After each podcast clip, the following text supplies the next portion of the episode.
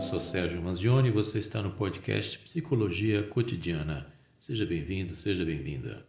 Muito bom dia, Sérgio. Bom dia aos ouvintes. Estamos prontos. Vamos em frente. Vamos lá. Eu tenho o sonho de ser mãe e já perdi meus bebês duas vezes durante a gestação. Essa experiência de aborto espontâneo me deixou muito mal. Todas as duas vezes que perdi, entrei em depressão e agora não sei se devo desistir do sonho ou devo tentar novamente. Não sei o que é pior, a dor de outra perda ou a de não ser mãe, como sempre quis. É uma situação bem chata porque a pessoa passa duas vezes por uma perda grande, uma perda muito significativa. E naturalmente que vai ficar preocupada com a, com a terceira.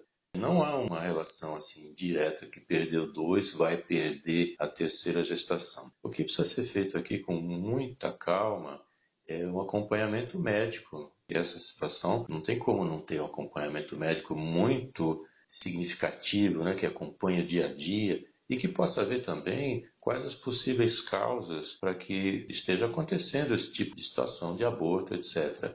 Então, aqui, um amparo médico é fundamental para você ter certeza que sua gestação tem uma chance grande de ir para frente ou não. Isso você precisa ter em mente até para poder entrar de uma forma bastante consciente e, se houver amparo da medicina, é tocar em frente e tentar novamente. É claro que nas perdas você ficou deprimida e isso é uma coisa bem ruim, porque é uma perda muito grande, muito significativa, como a gente já falou. De qualquer forma, se seu desejo é ser mãe e se por acaso você não puder ser uma mãe biológica, pense aí na possibilidade de você adotar uma criança, porque a mãe não é necessariamente aquela que gera, é a mãe aquela que cuida, depois que orienta e que dá todo o seu amor para que aquela criança cresça de forma adequada, e todo esse processo da maternidade. Então pense com carinho também, caso não seja possível você ser mãe naturalmente, biológica, pense na adoção também aí.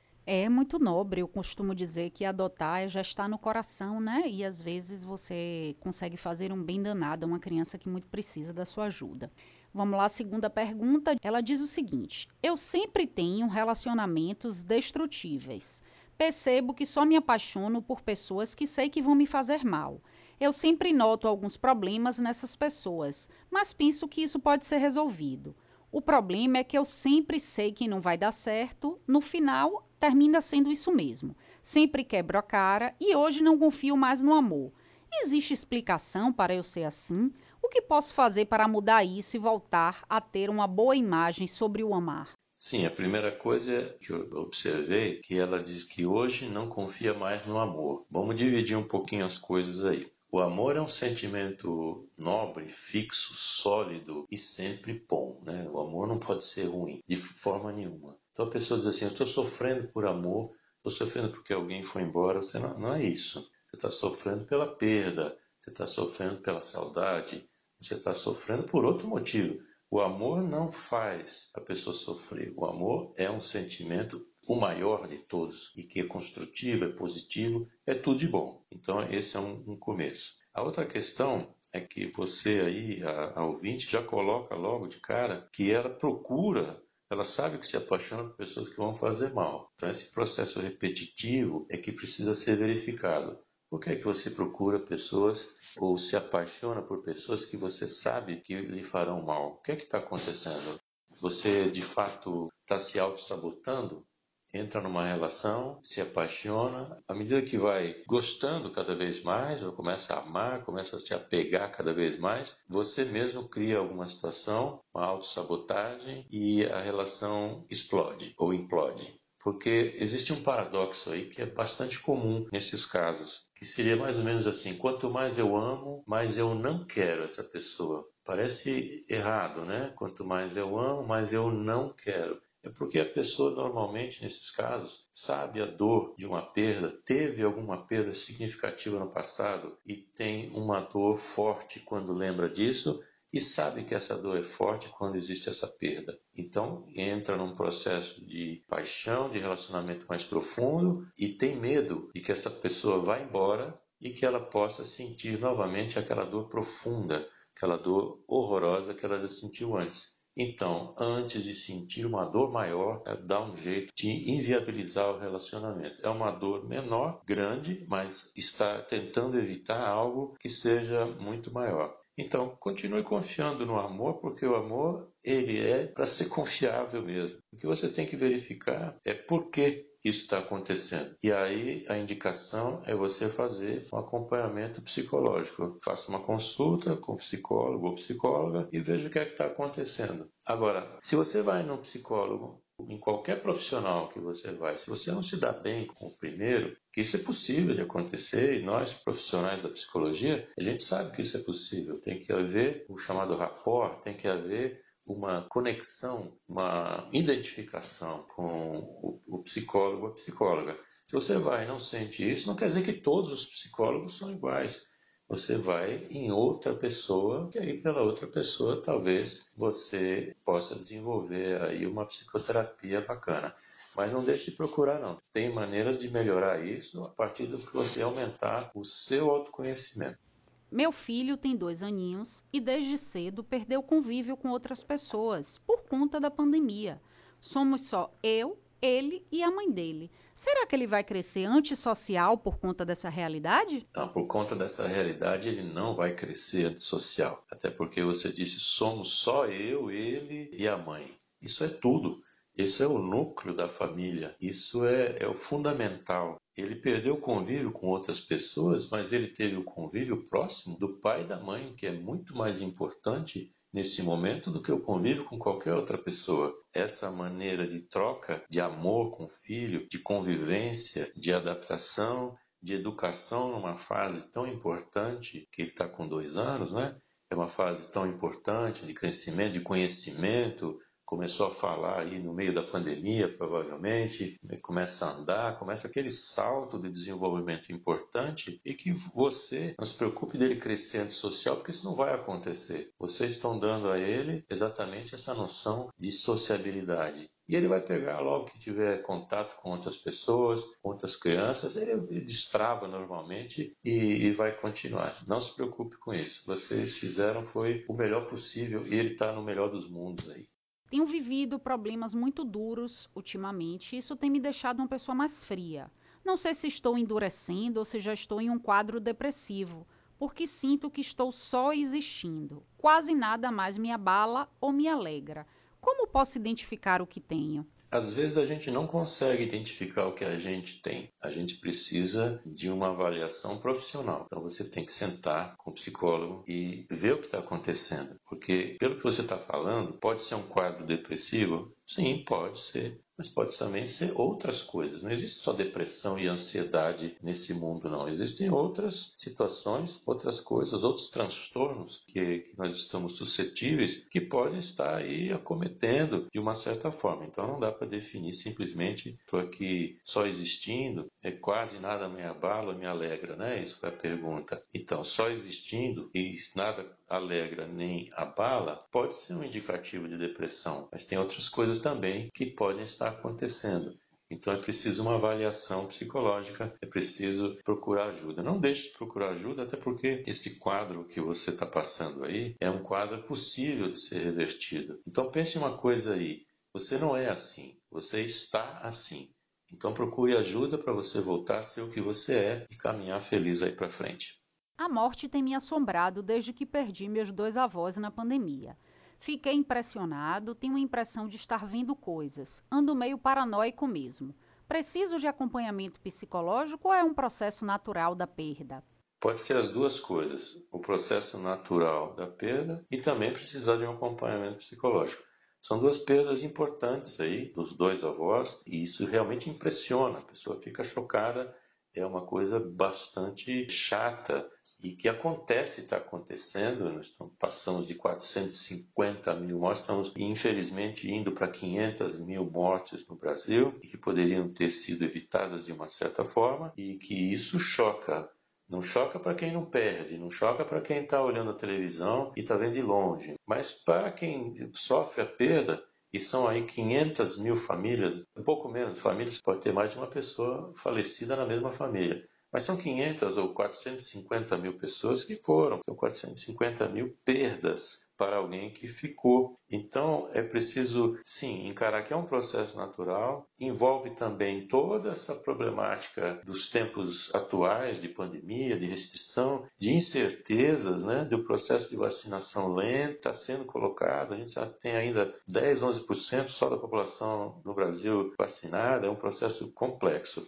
Então, é um processo de luto, sim, mas também pode estar ultrapassando um pouco isso e você precisar de acompanhamento psicológico, sim. Procure isso. Você diz que tem impressão de estar tá vendo coisas, etc. Você deve ter alguma religião ou tem algum tipo de crença. Se apegue também a essas crenças que você tem, ou se você é evangélico, católico ou espírita, procure aí orientação também por esse caminho aí. Sou casado há sete anos. Infelizmente, cheguei a trair minha esposa algumas vezes, mas de um tempo para cá resolvi mudar. Não quero mais fazer isso. O problema é que às vezes sinto que não consigo. Eu posso ter algum problema ou a dificuldade vem mais por ser uma mudança de hábito mesmo? A dificuldade vem mais pela nossa cultura machista, porque o homem ele se sente à vontade nessas situações. Ele praticamente é como se fosse até uma obrigação. Às vezes tem grupos de amigos em que outros amigos também têm situações de traição e podem até cobrar, fazer uma pressão. É, só você não tem, que absurdo, o mundo moderno é assim. Outros que dizem, olha, eu vou trair para manter meu casamento, porque ele vai andando mais ou menos, mas fora eu consigo ter respostas que eu não tenho dentro, mas eu gosto de dentro. São processos complexos, porque o porquê trair não é assim tão simples de ser avaliado. Agora, eu não sei dizer se você tem um problema específico, porque não conheço você como pessoa e não conheço também o seu relacionamento. Então não dá para eu dizer por aqui. Ser casado há sete anos não quer dizer que possa ter crise de sete anos, o que isso é só um número, não é tão importante assim. Agora, se você está com vontade de trair sua esposa, você tem que ver o que é está acontecendo dentro do seu relacionamento. O que é está empurrando você para fora? Ou então você diz, não, para mim está tudo bem dentro do relacionamento, mas eu gosto de ter uma aventura, gosto de ter uma mulher diferente. Bom, aí precisa ver vários outros aspectos, como eu comecei a dizendo. Pode ser a cultura machista, que ele empurra, ele se sente bem assim. Agora veja só, você diz que quer mudar, às vezes não consegue, é mais forte que você, como dizem os outros. Mas pense assim, pense se fosse ao contrário. Você suportaria esse impacto, essa dor, essa decepção, essa traição? Você suportaria isso? Você gostaria que isso acontecesse com você? Se a resposta for não, e se você ama a sua esposa, pense bem nisso ao fazer com ela também. Nossa última perguntinha é uma anônima também. Ela não consegue esquecer um relacionamento que teve no passado, já terminou, sabe que ele não gosta mais dela, mas ainda sente esse amor. Como fazer, né, para se livrar desse sentimento? É a da anônima aí. Já fiz de tudo, mas nada faz passar. Vivo disp dispensando novos pretendentes, pensando em um dia voltar com ele. O fundamental aqui é cortar todos os laços de contato com a pessoa. Como ela está dizendo aqui que ama e ainda tem essa esperança de um retorno, ela não corta os laços. Então deve acompanhar Instagram, acompanha Facebook, fica olhando TikTok, tudo que tem disponível aí, na esperança de estar tá atualizada em relação a essa pessoa que já foi. Mas tem algo aqui que é fundamental. Ela sabe que a pessoa que o, e que ele não gosta mais dela. Então, o que eu lhe digo é o seguinte: goste de você, você está em primeiro lugar.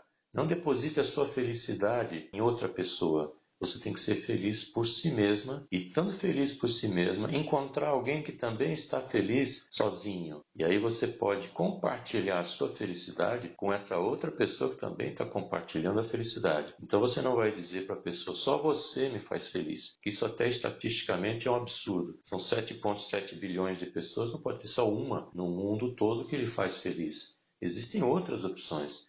Você diz que tem pretendentes, você está viva, você está caminhando. Então siga em frente. Se a pessoa não gosta de você, não vai haver um relacionamento. Ou pelo menos não vai haver um relacionamento da maneira ideal. E também não existe essa coisa de você dizer, não, meu amor compensa. Ele não gosta de mim, mas eu gosto tanto dele que compensa. Não caia nisso. Isso é uma armadilha terrível. Primeira coisa que você tem que fazer é amar a você. Você em primeiro lugar não quer dizer ser egoísta. Você está em primeiro lugar, não está em único lugar. Se coloque em primeiro lugar, se valorize, veja que você já é valorizado porque tem outros pretendentes. Então vá em frente, siga a sua vida. Amanhã ou depois, lá na frente, se esse quadro reverter, ou se vocês voltarem futuramente, Aí quem é que sabe? Mas enquanto isso você está vivendo aqui. Está com dificuldade de resolver essa, essa situação sozinha? Procure ajuda profissional, porque tem que ter algum encaminhamento e ver como é que você pode conviver com isso e traçar um projeto de vida para você que seja seu. E a partir daí, se permitir ser feliz novamente, se permitir ter um relacionamento e não transferir para o novo relacionamento as experiências ruins dos relacionamentos passados. Muito obrigada, Sérgio, pela sua participação aqui no Café Duplo. É, quem acompanhou o programa, quer saber um pouco mais sobre o seu trabalho, te encontra onde? No meu site, www.sergiomanzione.com.br. Manzione é M-A-N-Z-I-O-N-E. Também nas redes sociais, como a, arroba psicomanzione. Eu também tenho um podcast chamado Psicologia Cotidiana. Tem mais de 100 episódios ali tem mais de 350 perguntas respondidas e sempre tem um assunto que pode ser útil a você ou uma pessoa que você conheça. Muito obrigado pela participação de sempre toda semana. Um grande abraço a todos e boa semana. Você acabou de ouvir mais um episódio do podcast Psicologia Cotidiana. Muito obrigado e até o próximo.